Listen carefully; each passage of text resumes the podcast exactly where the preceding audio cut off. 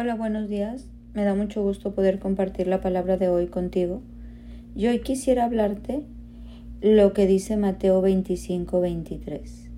Su Señor le dijo, bien siervo bueno y fiel, en lo poco fuiste fiel, sobre mucho te pondré, entra en el gozo de tu Señor. Buen siervo bueno y fiel.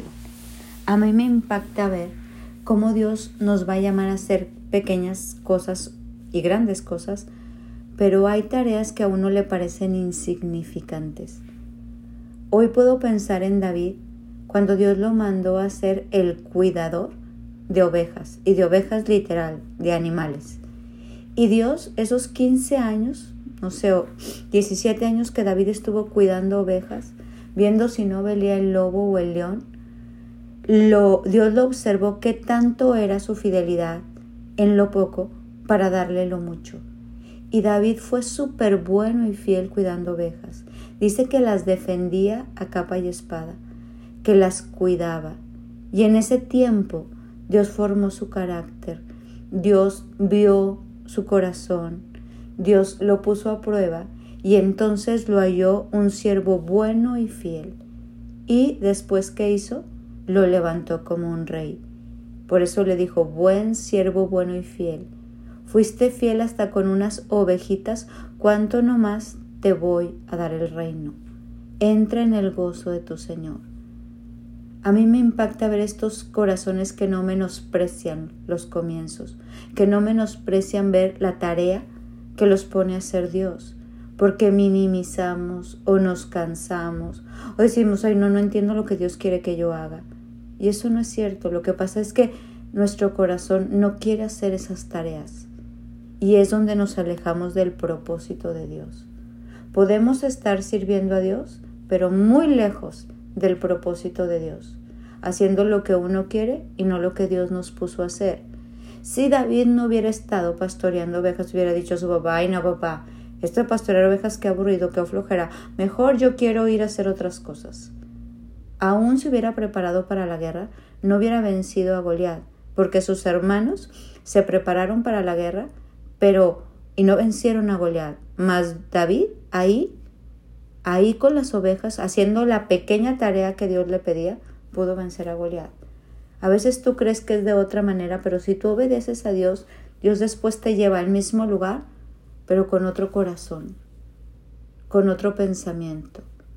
Yo me imagino si Judas hubiera dejado de servir al Dios del dinero y hubiera decidido servir a Dios, no hubiera terminado fuera del propósito. Si se hubiera quedado en el lugar correcto, Dios hubiera mm, o se le hubiera provisto para todas sus necesidades, conforme a las riquezas en gloria de Dios. Pero él decidió servir al Dios del dinero que, a Dios y no, fue, y no ser fiel en las finanzas con Dios. Le, o sea, le robaba a Dios, le robaba a Jesús y terminó muy mal pero Dios con esas moneditas que le daba estaba poniendo a prueba su corazón, sus pensamientos.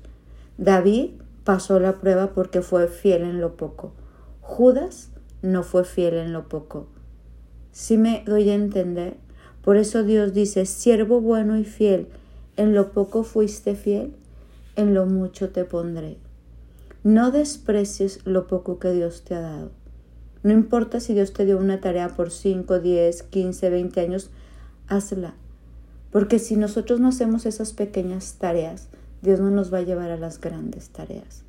Las cosas que nos pide a veces, que nos pide a veces pueden ser insignificantes, pero impactan tu futuro. Porque Dios prueba el corazón. Y dice que al que le dio un talento, este, y lo llevó y lo multiplicó, que bien, al que le dio cinco y al que le dio diez, pero al que le dio un talento y no lo usó bien, se lo quitó y se lo dio al que tenía diez.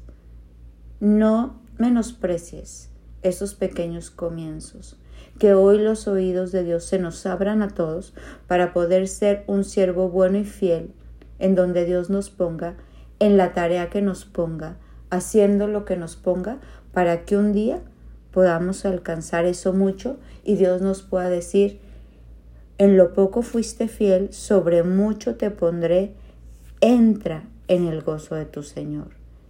entra en el gozo de tu Señor. Que tú le puedas dar cuentas a Dios de lo que Él ha puesto en tus manos, de la tarea que te ha encomendado y que la hayas multiplicado. Bueno, pues yo espero que así sea en tu vida y en mi vida. Mi nombre es Sofi Loreto y te deseo un, un bendecido día.